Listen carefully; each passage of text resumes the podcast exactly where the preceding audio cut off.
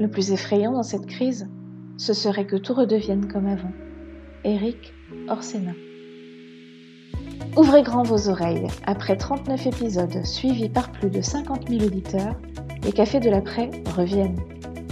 Deux fois par mois, à 8 heures, on fait le tri entre le futile et l'essentiel, entre ce qui va rester du monde d'avant et ce qui va ou doit changer dans celui d'après.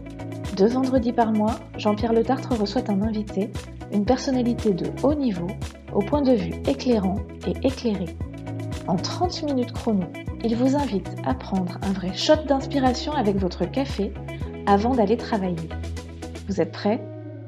Alors c'est parti Bon, Monsieur Soubi, Raymond Soubi, bien, euh, bonjour, euh, merci d'être là. Euh, je suis vraiment très content de vous recevoir, Raymond, parce que je pense que votre parole est d'or, surtout dans le contexte dans lequel nous sommes. Donc, pour ceux qui ne vous connaîtraient pas encore, j'ai dire vous êtes le grand, mon avis, le meilleur spécialiste français des relations sociales, des relations au sein de l'entreprise, des relations avec les syndicats et d'ailleurs, vous êtes, vous êtes euh, le conseiller, euh, je dirais, euh, presque le tout le CAC 40, je peux dire ça, Raymond Soubi, ou à peu près, et, plus, et plus que CAC 40. Et vous êtes aussi le conseiller de beaucoup d'hommes politiques. Vous avez été le conseiller, vous étiez à l'Élysée au moment de Sarkozy, du président Sarkozy, vous étiez son conseiller pour les affaires sociales, mais je sais que vous continuez de conseiller beaucoup de, de décideurs politiques euh, sur ces sujets euh, des relations sociales. Et bien évidemment, dans le contexte dans lequel nous sommes aujourd'hui, euh, ce sujet est clé. Donc, ça va être très intéressant de vous écouter ce matin. Vraiment, je ne vais pas refaire tout votre incroyable parcours. Je voulais simplement rappeler aux amis qui nous écoutent que vous avez été directeur général du groupe de presse professionnel Liaison, rappelez liaison sociale, vous avez été, vous avez fondé le groupe Altedia, le groupe de communication et de conseil en management. Donc vous avez été, euh, euh, vous avez présidé le 92 à 93 la commission au plan qui a établi un rapport santé 2010. Peut-être d'ailleurs que on pourra dire un petit mot sur les questions de santé dans le contexte actuel. Vous avez sûrement une vue euh, sur ce sujet. Vous avez présidé le Conseil d'orientation pour l'emploi depuis sa création et son installation par le Premier ministre d'octobre 2005 à octobre 2007. Euh, vous êtes un passionné d'opéra, et ça je le sais parce qu'on s'y rencontre de temps en temps, euh, et, et, de musique. Euh, et vous êtes aujourd'hui, vous avez été président, en fait, vous avez été président de l'Opéra de Paris, et mais vous êtes maintenant au Théâtre des Champs-Élysées. Voilà. voilà. Vous êtes président du Théâtre des Champs-Élysées, et je sais que on s'y croise de temps en temps. Donc, vous avez été, bien sûr, le conseiller du président euh, Nicolas Sarkozy 2007 à 2010. Et aujourd'hui, vous avez un cabinet de conseil euh, très bien, très connu, hein, qui s'appelle Alixio, et qui effectivement euh, est un grand acteur de ces sujets-là euh, dans le tissu économique euh, français. Voilà. Donc, vous êtes aujourd'hui la personne qui connaît le mieux, je pense, je le dis, et c'est sans fanfanterie aucune, ces questions de relations sociales, les, les, les, les, relations avec les syndicats, les syndicats professionnels, etc. Mais avant de rentrer dans le sujet, permettez-moi une question d'actualité, euh, puisque vous parlez à, au Café de l'après. Le Café de l'après, c'est le comité Grand Lille, ce sont les Hauts-de-France. Et bien sûr, euh, euh, on ne peut pas commencer cette interview ce matin sans parler de Bridgestone et de l'annonce hier euh, d'une fermeture de l'usine de Béthune. Bon, voilà, c'est la continuation peut-être d'un cycle de désindustrialisation depuis des années d'ailleurs. Mais quelle, est votre réaction par rapport à cela? Eh ben, Ma réaction d'abord, c'est que c'est une très très très mauvaise nouvelle et bien sûr pour les salariés et pour le bassin d'emploi. C'est tout à fait, tout à fait évident. La deuxième remarque, c'est qu'au fond, c'est un sujet qui préexistait au, au Covid-19, qui est un sujet au fond assez ancien, lié à la nature des pneumatiques que fabriquait l'usine, qui est lié à la transformation du marché des pneumatiques en Europe suite aux, j'allais dire, aux invasions euh, asiatiques et au fait qu'au fond, tout ce qu'était ceci et que l'on voyait arriver n'était pas traité de bonne manière, ni vraiment à l'intérieur de l'entreprise par des relations sociales entre la direction et les syndicats qui permettaient d'avancer de manière euh, euh, positive, euh, ni par l'actionnaire qui attendait un peu que ça se passe, ni par les autorités publiques qui disaient ou qui se disaient encore un moment, Monsieur Bourreau. Donc je dirais mm. que Bridgestone est une histoire euh, navrante et euh, surtout une histoire dont il faut tirer les leçons. Euh, qu'est-ce qu'il faudra faire à l'avenir pour éviter que des Bridgestone arrivent? Parce qu'au fond, beaucoup de gens voyaient arriver l'histoire de mm. Bridgestone sans que pour autant les politiques bougent. Hmm. Alors justement, qu'est-ce que vous en tireriez comme enseignement? Parce qu'au fond, c'est un peu, on est au corps de notre sujet. Parce que Bridgestone n'est pas lié à la crise du Covid, hein, mais ça a peut-être accéléré les choses. Hein. Euh, euh, mais mais, mais euh, qu'est-ce que vous en tireriez comme leçon? Bah, D'abord, la première leçon, s'agissant du marché des pneumatiques, c'est que nous savons très bien que l'Europe s'est laissée envahir. notamment par les Chinois, pas que par les Chinois, mais par euh, l'Asie, on va dire globalement. Notamment par les Chinois, qu'ils ont pris des parts de marché considérables sans qu'il y ait pour autant des mesures, j'allais dire, de rétorsion et de pression euh, de la part des autorités européennes. Et la conséquence est que l'empreinte industrielle euh, pneumatique européenne et française a été diminuée. Il n'y a pas que Bridgestone.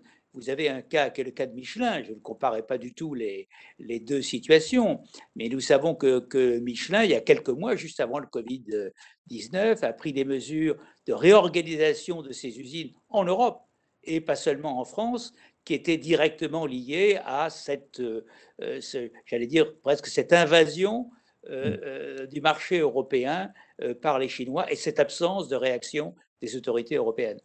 Et, on peut dire peut-être que la leçon, euh, peut-être le point positif de cette crise, c'est euh, la sensibilisation maintenant de nos, autorités européennes à mettre euh, au fond des normes équitables entre les produits importés et les produits fabriqués sur le territoire européen. Et ça, je veux dire que c'est plutôt une bonne nouvelle parce que ça fait des années qu'on se laisse envahir, comme vous le dites, par des produits qui sont sous-normés par rapport aux normes qu'on impose à nos produits. Oui, ça veut dire que l'Europe doit se penser comme une unité ce qu'elle n'est pas assez, et euh, qui établit des flux commerciaux dans les deux sens qui sont équilibrés, qui fait qu'elle mm. n'est pas prédatrice, naturellement, mais qu'elle ne peut pas non plus euh, être occupée sans réagir. Et mm. des affaires comme Bridgestone, hélas, euh, contribuent à aller dans cette direction. La mm. situation de crise que nous connaissons aujourd'hui fait que, on le voit bien, notamment par euh, le grand emprunt européen, euh, l'Europe s'est resserrée. Elle s'est clairement resserrée. La question est de savoir si, une fois, j'espère, le Covid-19 derrière nous, euh, cette sorte d'unité européenne plus forte va continuer, va se poursuivre. Bien sûr. et c'est un, un, vrai sujet, d'autant qu'indépendamment de l'invasion de nos marchés par des produits asiatiques, il y a d'autres sujets. Il y a les relations commerciales avec le Royaume-Uni, hein, post-Brexit, euh, qui est un sujet considérable. Il y a les relations commerciales avec les États-Unis, qui est encore euh, un sujet euh, considérable, avec d'autres parties dans le monde. Donc la question est de savoir si après la crise, l'Europe saura maintenir son unité pour avoir, pour dire simplement, une politique industrielle et une politique commerciale équilibrée, qui n'est pas une politique euh, protectionniste, mais qui est une politique équilibrée et qui permet à nos industriels d'avoir leur chance. Ouais. Et, d'ailleurs là-dessus, moi je voudrais dire euh, que je fais assez confiance, je fais confiance d'ailleurs hein, euh, à Thierry Breton, au nouveau commissaire européen sur ces questions-là, et à la nouvelle présidente de la Commission, qui me semble tous les deux avoir une vraie volonté politique sur ce sujet. Oui, je, crois qu'ils sont tous les deux dans des styles fort différents, très, euh, très remarquable. Thierry Breton, parce qu'il est, il est chef d'entreprise, il a été. Bien sûr, il a été chez Atos. Euh, il, a été, il a été chez Atos très longtemps. Et brillant, brillant. Aussi un politique, il a été. Il a été ministre des Finances de Chirac. Oui, sous, sous, Jacques Chirac. Donc, il, connaît bien à la fois les aspects industriels d'entreprise et puis les aspects politiques qui, quelquefois, euh, divergent. En plus, c'est un homme qui a, qui a une vraie volonté et un vrai pouvoir de conviction. Quant à la, présidente allemande de la, de la commission, elle a, dans un style différent, euh, j'allais dire plus germanique, si vous me permettez, au fond, des, des qualités et des qualités reconnues, ce qui est très important en Europe, sur une vision, car elle a une vision, sur ce que nous disions sur la place de l'Europe, la protection de l'Europe et l'unité euh, de l'Europe, et on, sent bien chez elle une volonté de ne pas se laisser faire. Voilà, donc voilà, voilà pour ce matin, une bonne nouvelle, on n'en a pas tous les jours. Voilà, une bonne nouvelle, c'est la confiance qu'on peut porter dans nos nouveaux dirigeants européens. Alors, je voudrais revenir à la, à la situation du, du, Covid et la situation en France. Dans, dans, vos différentes interventions, euh, Raymond Soubi, vous évoquez euh, trois périodes hein, depuis le premier confinement. Est-ce que vous pourriez nous les, les réexpliquer ou les expliquer pour ceux qui ne l'ont pas encore entendu? Parce que je trouve cette présentation, cette segmentation très intéressante. Oui, il y a eu une première période qui a été le choc terrible du confinement et de ses conséquences économiques. Terrible, puisqu'on sait que la production, euh, euh, le, PIB français a chuté euh, d'un peu plus de 30% sur le deuxième trimestre de l'année. Et à l'époque, les prévisions qui étaient faites étaient des prévisions extraordinairement pessimistes, parce qu'on se disait, s'il y a un tel choc sur le deuxième trimestre, qu'est-ce qui va en rester au troisième trimestre et au quatrième trimestre J'ajoute qu'il y a un chiffre assez terrifiant euh, que nous a donné l'INSEE euh, récemment, c'est qu'au cours du premier semestre de l'année, il y a 650 000 emplois qui ont disparu salariés dans l'économie française, sans compter euh, les emplois de travailleurs indépendants. Donc ça a été un choc économique terrible. Et ce choc économique terrible, il a été surmonté, il faut le reconnaître, grâce à l'intervention de l'État, qui a été massive, qui a été massive sur les mesures de, financement, de, report des échéances fiscales et sociales, euh, des prêts par, garantis par l'État, et puis surtout par une mesure énorme, colossale et unique dans l'histoire économique de ce pays, qui est un chômage partiel massif. Je rappelle qu'au plus fort de cette première phase de la crise, il y avait 10 millions, près de 10 millions de salariés français qui étaient en chômage partiel, en partie rémunérés par l'État. Donc ça voulait dire qu'un salarié français sur deux avait une partie de sa rémunération rémunérée par l'État. Il faut imaginer ce que cela veut dire. Et ce choc-là a permis de tenir. Et on est passé dans une deuxième étape, qui au fond était le, le troisième trimestre de cette année, où la reprise a été plus forte que prévu, nettement plus forte que prévu, éclatée. Il y avait des secteurs qui allaient toujours très mal, la construction aéronautique, euh, les transports, euh, euh, les commerces, l'hôtellerie, mais il y avait des secteurs qui étaient très bien repartis, le bâtiment les travaux publics, l'industrie, qui étaient plutôt mieux repartis qu'on ne l'imaginait. et, donc, on s'est dit, l'épidémie baisse, les chiffres sanitaires sont moins mauvais, l'économie repart plus fort que prévu, tout va bien. Ça, c'était le deuxième trimestre, l'acte 2. Et le gouvernement s'est mis dans la position, je lance un plan de relance, dont il faut bien voir que les deux tiers des fonds étaient plus consacrés à l'avenir qu'au présent, c'est-à-dire à, à, construire ce que serait l'économie, à aider à construire ce que serait l'économie française d'ici 2030, plus que des mesures de. Donc il pensait bien que ce qu'il fallait faire, c'était ça.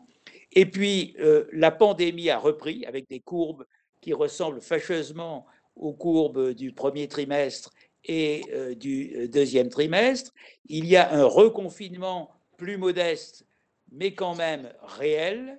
Et les prévisions économiques qui, étaient devenues plus optimistes sont devenus plus pessimistes.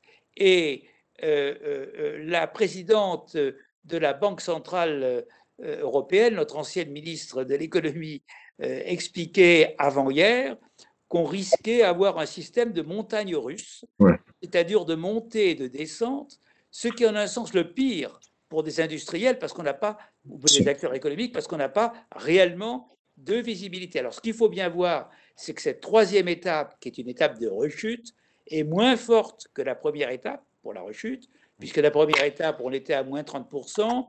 Au mois d'octobre-novembre, on va être à moins 12% de la production, ce qui est quand même fort, mais moins fort.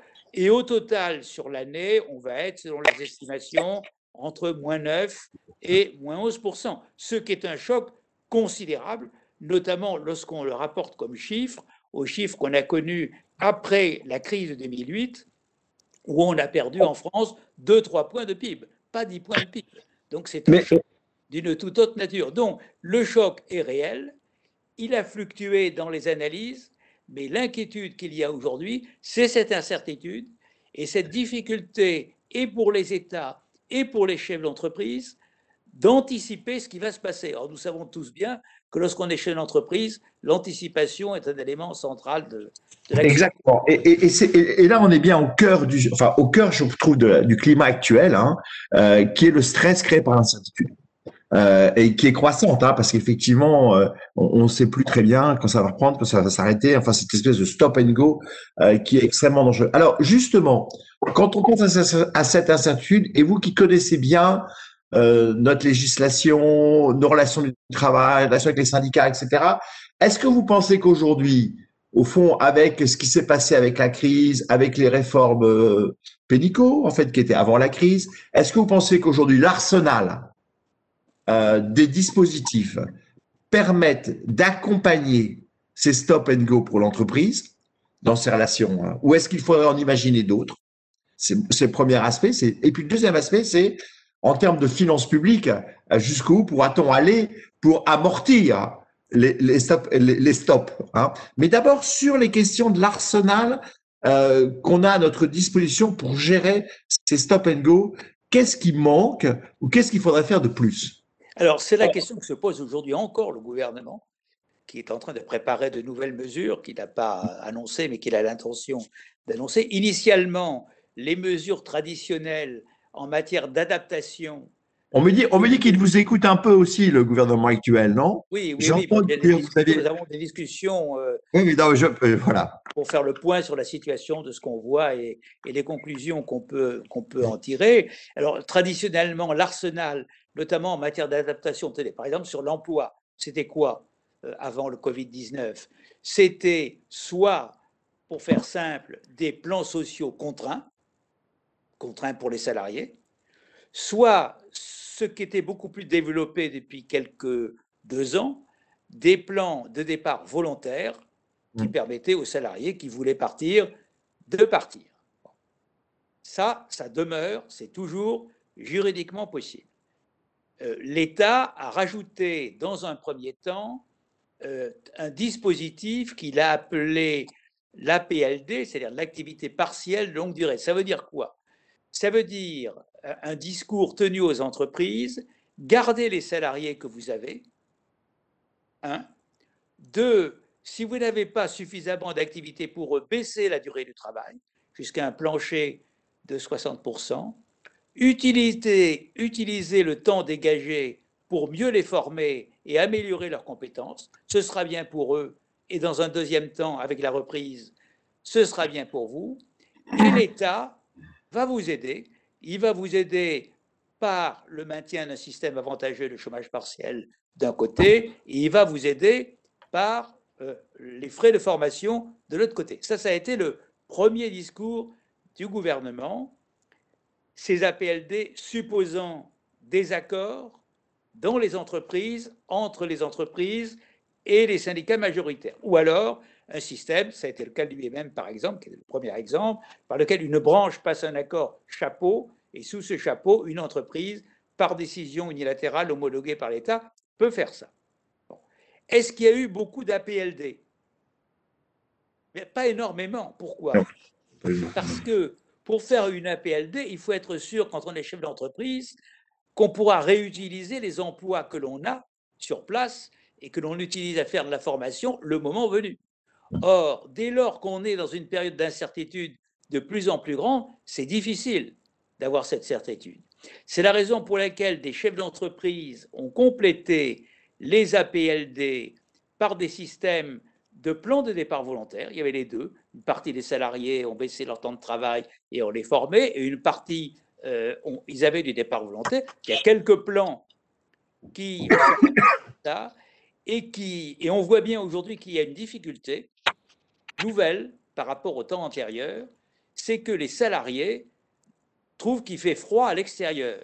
Et donc le départ volontaire, qui au fond marchait assez bien pour peu que l'indemnité soit convenable avant marche beaucoup moins. On le voit aujourd'hui dans les quelques cas qui existent. Euh, aujourd'hui, il y a de moins en moins de candidats dans les entreprises. Ils préfèrent rester au chaud dans leurs entreprises en attendant de voir ce qui se passe. Et c'est la raison pour laquelle on est dans une troisième phase dans laquelle le gouvernement se dit ou pense peut-être qu'après tout, la seule formule pour ajuster les effectifs des entreprises, ça va être les PSE.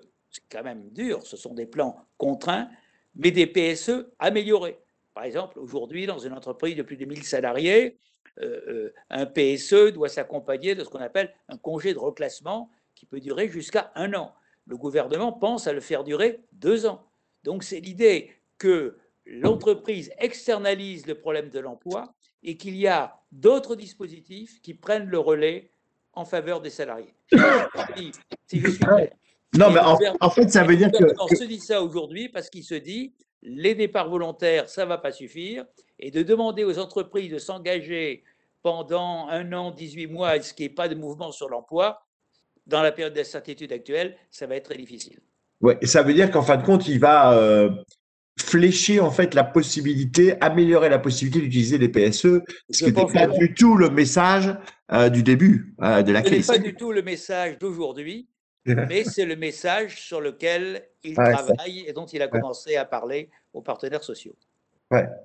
Euh, ce qui veut dire que, bon, bien évidemment, c'est encore les finances de l'État qui vont, qui vont supporter cet élément.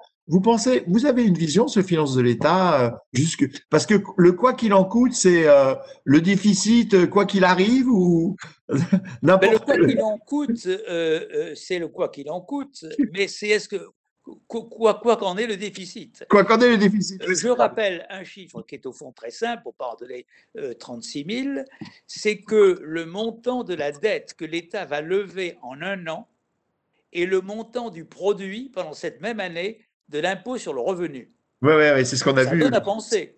ça, donne à penser. Bon. Alors aujourd'hui, au fond, placer la dette par l'État français ne pose aucun problème. Je veux dire, le, euh, quelles que soient ces, perspectives d'endettement, la dette est achetée. Alors elle est achetée soit par des gens euh, qui font métier d'acheter de la dette, soit par la Banque centrale européenne qui achète de la dette et euh, qui la met dans son bilan. La question est de savoir jusqu'où on peut aller comme ça. Bon. Alors, euh, euh, certains disent, mais il n'y a qu'à monétiser la dette. Ça veut dire quoi monétiser la dette? Ça veut dire que la Banque centrale européenne le rembourse, euh, ne se fait pas rembourser la dette des États qu'elle a achetée, et ça veut dire qu'elle fait de la création de monnaie. Bon, et la création de monnaie, en logique, doit aboutir à plus d'inflation, ce qui a été l'un de ses objectifs, euh, une hausse des prix euh, des actifs, ce qui veut quand même dire une reprise sur les revenus des citoyens de l'argent qui aura été prêté. Ça, c'est la meilleure solution. C'est qu'il ne se passe pas de crise euh, systémique des dettes souterraines, souveraines. Il ne se passera pas ce qui s'est passé, par, par exemple, pour la Grèce en 2012 et 2013. Mmh. Bon. Mais nul ne peut dire aujourd'hui ou jurer aujourd'hui qu'il n'y aura pas un jour une crise de ce type. Alors tous les ministres des Finances disent c'est impossible et ils ont raison, c'est leur boulot, c'est leur métier, car si les ministres des Finances disent c'est possible, euh, plus personne ne prêtera euh, aux États et alors ce sera la catastrophe garantie. Donc ils ont raison d'être rassurants, mais quand même il y a la question que vous posez, jusqu'à quand peut-on continuer à accumuler de la dette et à la faire acheter en partie par la Banque centrale européenne sans qu'il y ait des effets vraiment nocifs, soit d'inflation, de baisse des actifs ou même euh, euh, de crise des dettes souveraines qui se produisent. Et ça, bien, malin est celui qui a la réponse. Et, euh, vous, vous, pensez qu'aujourd'hui, les conséquences économiques et sociales de la crise que nous vivons aujourd'hui seront plus fortes que celles que vous avez bien connues sous le président Sarkozy avec la crise des subprimes? Oui, je pense. Je pense que la crise des subprimes était d'une ampleur beaucoup plus faible, mmh. parce que c'était une crise bancaire. Alors mmh. c'était une crise très forte, mais c'était une crise bancaire. Là, c'est une crise qui touche tout le système économique et d'abord les entreprises, donc qui touche le cœur euh, du système, qui a des effets, par exemple, sur l'emploi beaucoup plus négatifs que la crise euh, de 2008. Donc je pense qu'on n'est pas du tout dans le registre de la crise de subprime. On est dans un registre beaucoup plus grave et en plus dans un registre qu'on n'a jamais connu, qu'on n'a jamais géré. et avec des inconnus fortes, parce qu'une fois la crise de subprime réglée, elle a été réglée, comme dirait M. Dapalis. Tandis que là, on, voit bien que notre crise actuelle, elle est faite, euh, elle est faite de rebonds successifs. Euh, Alors, justement, et donc moins prévisible. Dans, ce type de climat, euh, la qualité des relations et de la discussion sociale est clé entre les partenaires sociaux. Alors, euh, bien entendu, compte tenu de votre expérience et que vous connaissez intimement tous les acteurs euh, de cette discussion, euh, de ce débat, de ces échanges, j'aimerais avoir votre avis déjà sur quel est votre sentiment sur le niveau qualitatif des relations entre les acteurs sociaux aujourd'hui est-ce qu'elle s'est améliorée, détériorée dans un climat de crise? D'ailleurs, on peut avoir les deux. Hein on peut imaginer que les gens se ressaisissent et travaillent plus ensemble. Hein euh, Est-ce qu'on sait qu'on a euh, une, représentation, syndicale relativement faible en termes de représentativité dans notre pays? Est-ce que cette, cette, enfin, cette difficulté va rendre encore plus difficile le dialogue social? C'est ce que les partenaires sociaux vont être dépassés par, euh, par, par leur base, par leurs adhérents? Voilà, quelle est votre vision de la situation actuelle du débat social dans notre pays? Oui, ma première réaction sera que votre question est centrale, parce que beaucoup des dispositifs dont j'ai parlé tout à l'heure, ils supposent des accords, soit les accords de branche, soit les accords d'entreprise. Ou pour passer des accords, il faut être deux. J'ajoute que maintenant, en droit français, euh, du côté syndical, il faut une majorité, il faut des organisations syndicales représentant une majorité de salariés. Alors, pour répondre à votre question, moi, je crois qu'il faut distinguer les confédérations mmh. syndicales et patronale, et ce qui se passe dans les entreprises. Bien. Alors, lorsqu'on regarde les confédérations, on voit sur une période de 10 ans qu'elles sont quand même dans une période d'affaiblissement. Nous avons une enquête célèbre qui est l'enquête Sevipov, euh, qui interroge les Français sur toute une série d'institutions qui vont des banques aux syndicats, etc. L'image des syndicats depuis 10 ans s'est considérablement dégradée de tous les syndicats. C'est considérablement dégradés en France. Ils ont moins de crédibilité auprès des salariés pour les représenter. Et ça, c'est un phénomène, je dirais, inquiétant parce que ça les affaiblit et ça les empêche de prendre leurs responsabilités. Dans la période actuelle, les organisations sont très prudentes et souhaitent maintenir un contact avec l'État. Alors elles sont très prudentes parce que, au fond, vous n'avez aucun appel au feu de la part d'une organisation syndicale. Vous avez un mot d'ordre de grève rituel de la CGT au mois de septembre, qui a été d'ailleurs très peu suivi, mais vous n'avez pas de conflits vraiment majeurs et nationaux lancés par les organisations syndicales. Ce qu'elles souhaitent aujourd'hui, c'est d'être consultées, et elles le sont. Je vous rappelle qu'il y a des discussions au ministère du Travail, il y a 17 sujets, 17, qui ont été euh, euh, listés par euh, les organisations syndicales et patronales qui ont été regroupées en cinq, euh, en cinq groupes et euh, qui font actuellement l'objet de discussions qui n'avancent pas très très vite. Alors il y a les sujets de l'assurance chômage, est-ce qu'on va le reporter de trois mois, de six mois et sous quelle forme? Il y a le sujet du télétravail, mais il y a une négociation qui est engagée. Il y a le sujet du partage de la valeur et de la gouvernance. Il y a les sujets de l'emploi dont nous avons parlé. Donc, il y a constamment des réunions aujourd'hui au ministère du Travail entre la ministre, son directeur de cabinet et son cabinet, et la délégation à l'emploi ou d'autres directions, et d'autre part les syndicats. Donc, formellement, le système marche. Est-ce qu'aujourd'hui, il a produit des résultats, c'est-à-dire des accords nationaux? On ne peut pas dire, pas vraiment. Mais l'important, c'est l'entreprise, parce que c'est là que se déclenchent ou ne se déclenchent pas euh, les mécanismes dont euh, je parlais euh, tout à l'heure. Alors là, je dirais, c'est selon. Ça dépend de la qualité du dialogue social qui existait avant le Covid-19. Bon. Moi, je connais des entreprises où il y avait un dialogue social très convenable. Et dans ces entreprises, on discute vraiment d'APLD, on discute euh, euh, d'accords de performance collective, on discute de tous ces, de tous ces sujets. Euh, moi, je connais une entreprise où l'autre jour, il y avait le, représentant de la CGT qui était prêt à s'engager dans un accord de performance collective, ce qui est quand même assez, assez étonnant et assez stupéfiant. Il disait, mais moi j'ai une condition, je veux être, être mieux associé, mieux associé. Par l'entreprise à sa situation, au bilan de sa situation et à ce qu'elle va faire. Je, je, veux être mieux intégré, la CGT, dans le système.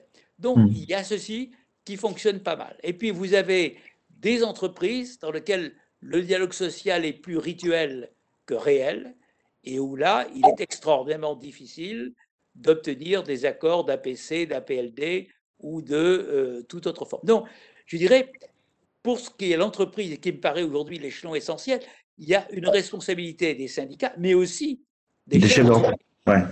Il appartient aux chefs d'entreprise, et pas seulement lorsqu'on en a besoin au dernier moment, mais dans la durée, d'avoir un dialogue social permanent avec le CSE et avec les organisations syndicales. Ouais. C'est le point, en fin de compte, du comportement du chef d'entreprise qui est clé et, et d'entretenir ce dialogue, puisque, au fond, le dialogue national est, est, plus compliqué. Euh, vous regrettez que le syndicat soit affaibli? Ce serait mieux si on avait des syndicats plus forts à l'allemande? Moi, je crois que ce serait beaucoup mieux d'avoir des syndicats plus aptes à, à s'engager. Hein. Euh, plus représentatifs. Et donc plus représentatifs. Plus représentatifs et moins, moins en rivalité les uns avec les autres. Euh, on va passer aux, questions de ceux qui nous écoutent. Sébastien, avant que je reprenne euh, mes questions, Sébastien, est-ce que tu as des questions euh, de nos auditeurs, comme on dit Oui, absolument. Excusez-moi, j'étais en train de reconnecter le, son. Oui, bien sûr. Et une question à l'instant d'ailleurs de, de, Frédéric. les options nationales, finalement, de résolution de cette crise, est-ce qu'elles sont à la mesure de l'impact ou est-ce qu'on a encore le choix de l'autonomie des pays? Est-ce que si chaque pays en Europe, par exemple, gère son petit problème, c'est bien ou est-ce qu'il faut le faire collectivement? Je crois qu'il faut le faire collectivement, le plus possible. Il reste que les traditions et les législations sont quand même différentes selon les pays. regardez le chômage partiel. Euh, dans le domaine du chômage partiel, on a dit on copie l'Allemagne. Quand vous regardez ce qui s'est passé depuis quelques mois, en fait, la France a fait un effort beaucoup plus colossal sur le chômage partiel que l'Allemagne. Bon, mais quand même, il y a une convergence sur les types de solutions. Et je crois qu'il faut aller de plus en plus, non pas vers un alignement, pas rêver, mais vers une convergence des, des réactions. Mais c'est faisable? Je pense que c'est faisable tant que les gouvernements sont inquiets de ce qui se passe et de ce qui va se passer, ce qui est la situation actuelle. Une fois retour à la normale, s'il y a retour à la normale, il faudra éviter que les vieux démons de l'emportent. C'est quand même. C'est votre souci, ça, Raymond. C'est votre souci, Raymond Soubi, parce qu'il y a plusieurs fois que vous me dites, et même avant, quand on échangeait, avant le démarrage de cette visio, échangeait, vous avez très peur du retour à la normale dès que les affaires reprendront leur cours normal. Et oui, parce que chacun reprend euh, euh, ses positions habituelles, un peu confortables. Euh, prenons l'exemple de l'Europe, ce qu'on appelle les États frugaux les États frugaux, ce nom délicieux, cet adjectif délicieux vise les États qui disent nous, on a des finances publiques euh, à peu près équilibrées ou moins déséquilibrées, euh, que les États dépensiers, vous voyez à qui ils pensent, mmh, mmh. Euh, ne nous demandent pas de faire des emprunts européens trop forts, etc.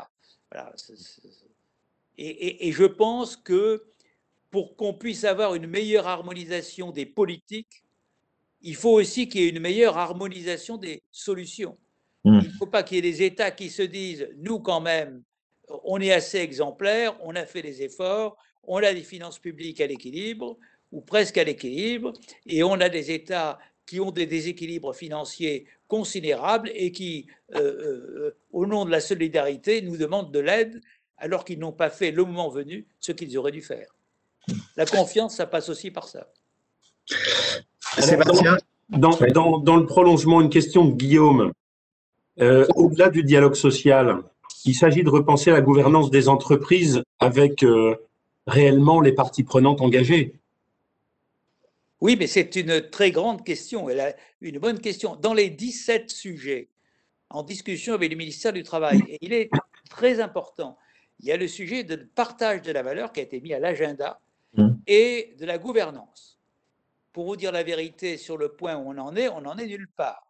Je veux dire qu'en vérité, État et partenaires sociaux en ont très peu discuté. Le patronat n'est pas réellement enthousiaste. Euh, les syndicats, euh, c'est pas trop leur truc. Euh, certains disent il y a déjà eu la loi Pacte, pourquoi euh, aller plus loin? Moi, je pense que si on veut créer une vraie solidarité de situation, d'intention et de comportement dans l'entreprise entre les directions et les salariés et les directions et les syndicats, je pense qu'il faudrait frapper un, un, vrai coup sur ces sujets de partage de la valeur et, et, et, et de la gouvernance. Je crois que c'est très important. Mais là-dessus, là-dessus, Raymond Soubi, c'est un, un, très bon sujet parce que bon, un sujet sur lequel on, on a pu travailler aussi. Euh, je suis absolument euh, d'accord avec ce que vous dites. Je pense qu'il faut qu'on pousse et le, le, monde patronal doit aider à ça. Hein. Les chefs d'entreprise doivent parler et pousser à cette question de partage de la valeur. Je rappelle quand même que la participation des salariés date du général de Gaulle et que depuis, il n'y a eu aucune avancée sur ce sujet. Non, non. non. Depuis le général de Gaulle. Ah non. Non, non. Comme c'est les 50 ans de sa mort et qu'on a vu certaines séries ou films sur son histoire, on voit comment il a poussé la participation à l'époque contre son gouvernement et, contre, la, contre les patrons, enfin le monde patronal aussi, et ça n'a pas bougé depuis. Oui, mais personne n'est vraiment enthousiaste sur la participation. Ni l'État, vous l'avez dit, ni le patronat, vous l'avez dit, ni même les syndicats. C'est pas leur truc, la participation. Non, non, non, non, oui, oui, bien sûr, personne, personne n'en veut en fait. Or, c'est quand même le fait que personne n'en veuille, c'est peut-être une preuve que c'est d'autant plus nécessaire. Vous voyez qu'il y a un manque à combler. Exactement. Un vide à combler. Les salariés en veulent. Moi, je bah, pense que les salariés en veulent. Une parenthèse sur les salariés. Je crois que dans les entreprises, la bonne politique avec les organisations syndicales, c'est d'avoir un vrai dialogue avec elles, même si on est loin d'être toujours d'accord avec elles. Mais il y a aussi une autre politique qui n'est pas toujours suffisamment menée, je trouve, c'est d'embarquer les salariés eux-mêmes dans les opérations de transformation des entreprises. voyez? Euh, C'est-à-dire de faire en sorte que les managers, et même euh, en dessous des managers, les salariés voient bien les enjeux, soient hmm. impliqués et soient à même de, formuler des propositions. Je crois que ça aussi, il faut le, il faut le faire. Il y a, des entreprises qui le font d'ailleurs. Bien sûr. Quand vous comparez à d'autres pays européens, vous trouvez qu'on est en retard en France par rapport à ça, par rapport à nos concurrents, enfin nos pays amis et concurrents comme l'Allemagne Je pense que dans la plupart des, autres, les pays de l'Europe du Nord, que vous citez, etc., les relations collectives avec les syndicats sont meilleures.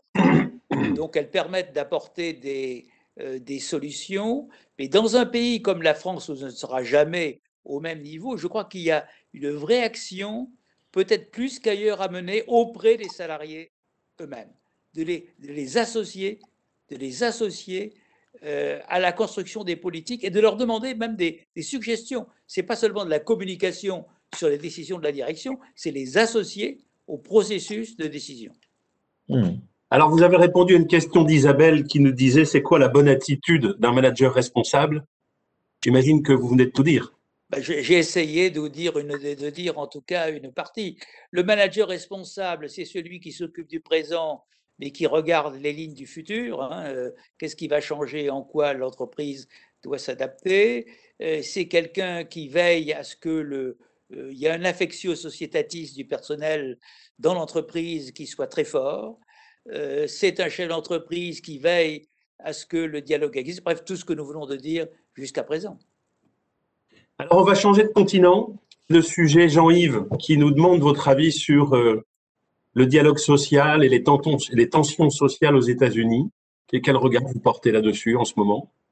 Eh Je pense qu'il y a des tensions qui sont moins des tensions sociales au sens de tensions économiques d'entreprise, mais plus graves, qui sont des tensions à l'intérieur de la société, entre une partie de l'Amérique et les Américains euh, qui ont voté Trump et qui se sont trouvés mis à l'écart ont eu l'impression euh, d'être à l'écart ou mis à l'écart euh, de la situation, d'être des oubliés, bref, un mouvement, une forme américaine du populisme, mais vous avez des formes du populisme en, Angleterre avec le Brexit, vous avez des formes du populisme en France. Bon, vous avez des risques considérables sous différentes formes d'un mouvement populiste qui aboutit justement à l'inverse de tout ce que nous venons de, qui aboutirait à l'inverse de tout ce que nous venons de dire.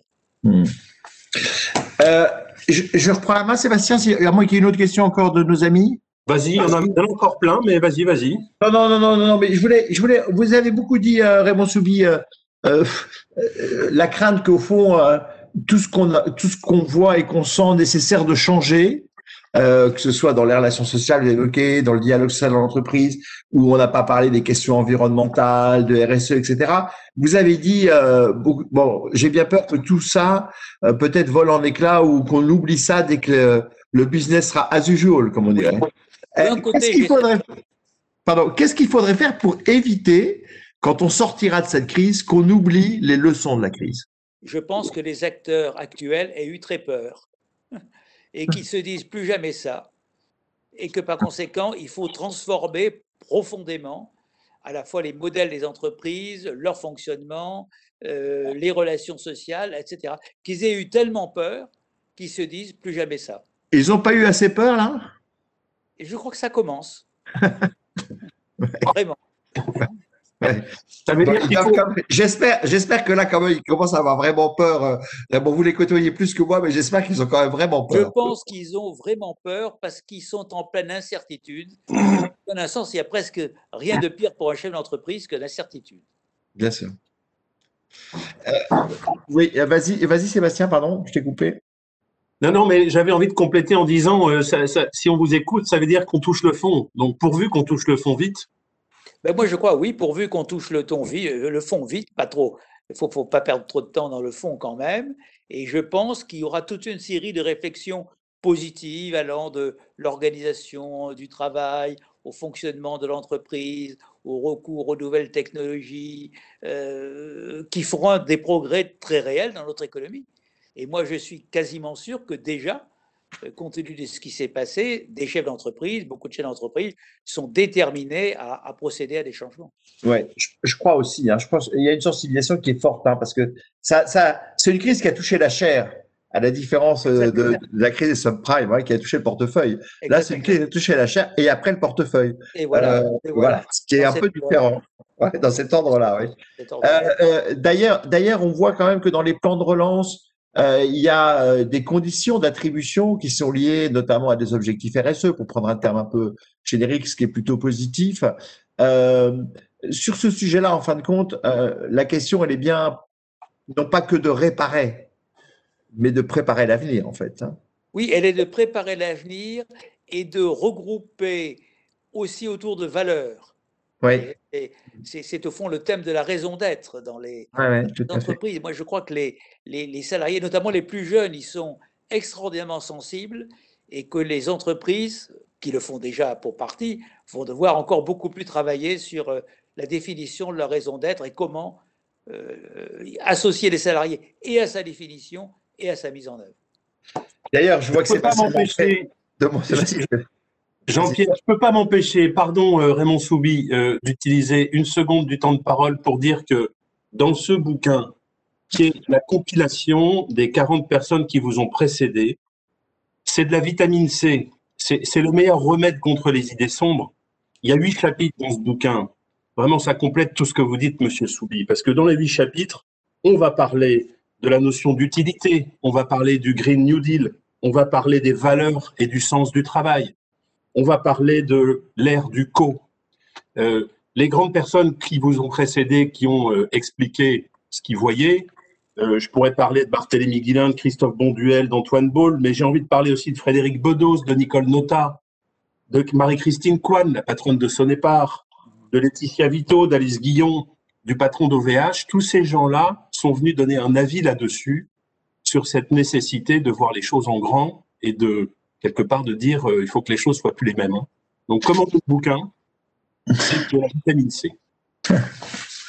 Ah, bon, tu as fait une petite page de pub là, euh, mais, mais, mais, qui tombait à Bienvenue, bienvenue. Bienvenue, oui. Bienvenue, sachant que euh, les revenus vont à une fondation, hein, il n'y a pas du tout de, l'activité marchande derrière ça, c'est dédié à une fondation, la fondation Equard de lancer Papier Gattaz. Bon Raymond, on, on, on, est on est on est à la fin de notre notre échange.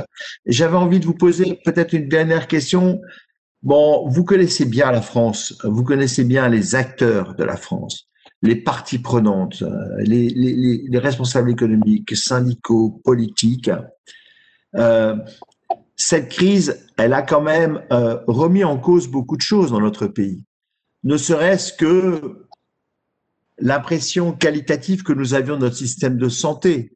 vous connaissez aussi bien le système de santé qui était que nous considérons comme le meilleur au monde et on a vu qu'il était au fond pas il y en avait d'autres qui s'en sortaient pas si mal aussi, hein, alors qu'ils n'étaient pas reconnus comme le meilleur, le meilleur système de santé du monde. Bon, au fond, vous avez confiance dans la France pour les années qui viennent? Ah, moi j'ai confiance dans la France pour les années qui viennent, parce que la France, c'est ça. Euh, c'est la succession de périodes de crise, de périodes de doute et de périodes de sursaut. Et les périodes de sursaut ont souvent suivi les, euh, les périodes de doute. Euh, hmm. Et donc, moi, je ne suis pas, je suis pessimiste pour les prochains mois. On ne peut pas dire que je sois vraiment optimiste pour toutes les raisons dites, mais je ne suis pas pessimiste sur les capacités de rebond de, la France. Je crois même que cette piqûre forte que nous connaissons va entraîner des, des, réveils, des réflexions et qui vont se traduire en action, peut-être pas à la hauteur euh, de ce que nous espérons, mais en tout cas d'aller dans le bon sens. Un petit mot quand même sur le système de santé, euh, celui que vous connaissez bien. Vous avez été, comment vous avez perçu la réaction, comment le système de santé a encaissé le choc? Ben écoutez, moi, je, le système de santé, c'est un vieux sujet. Il y a d'innombrables rapports sur le système de santé en France. Ce qui caractérise le système de, caractérise le système de santé en France par rapport aux autres pays, c'est pour dire la vérité, le rapport entre sa performance et son coût. Je veux dire que le coût du système de santé en France est supérieur au coût du système de santé de beaucoup d'autres pays européens. Et jusqu'à présent, nous disions, mais nous, nous avons l'excellence. Il est le plus performant du monde. Là, il n'est pas le plus performant du monde. Donc, il faut se poser la question du tandem coût-performance de notre système de santé et comment améliorer tout ça. Bien, euh, merci beaucoup Raymond Soubi de votre éclairage euh, ce matin. Au fond, euh, de quelques, à la fois de la réalité de vos propos sur la situation actuelle, mais aussi de messages positifs et optimistes. Je, je, je rappelle celui sur l'Europe et, et, nos nouveaux dirigeants plus sensibles aux questions de maintien, de, de protection par rapport aux produits sous-normés, j'allais dire, qu'on pourrait importer, euh, sur les difficultés euh, qu'a connu Bridgestone et, et, et, effectivement euh, cette, cette, effroyable nouvelle euh, qui pose des difficultés. Vous avez parlé aussi de l'arsenal qui, est, qui a été mis en place pour faire face à cette crise économique et sociale et et, euh, et vous avez évoqué que des réflexions sont en cours et, et je crois que ce que vous avez dit sur le PSE doit rester dans l'oreille des chefs d'entreprise puisque effectivement c'est une ils doivent ils doivent en tenir compte dans leur réflexion euh, sur l'évolution de la flexibilité euh, de leur entreprise.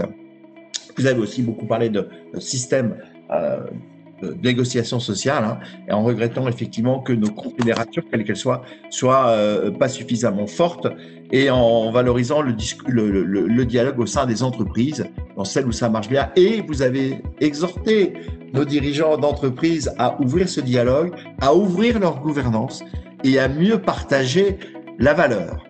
Euh, bah, c'est des propos au fond euh, très euh, euh disruptif ou du moins très avant-gardiste peut-être, mais enfin très un peu euh, provocateur que vous faites à nos chefs d'entreprise, mais je pense que c'est bien de le dire, puisque euh, j'y adhère tout à fait, enfin personnellement, parce que, mais, mais, vous vous doutez bien, on se connaît un peu, et donc vous savez que je, serai, je, soutiens cette idée. Voilà, merci beaucoup euh, Raymond Soubi, merci beaucoup pour votre temps, merci beaucoup pour votre éclairage.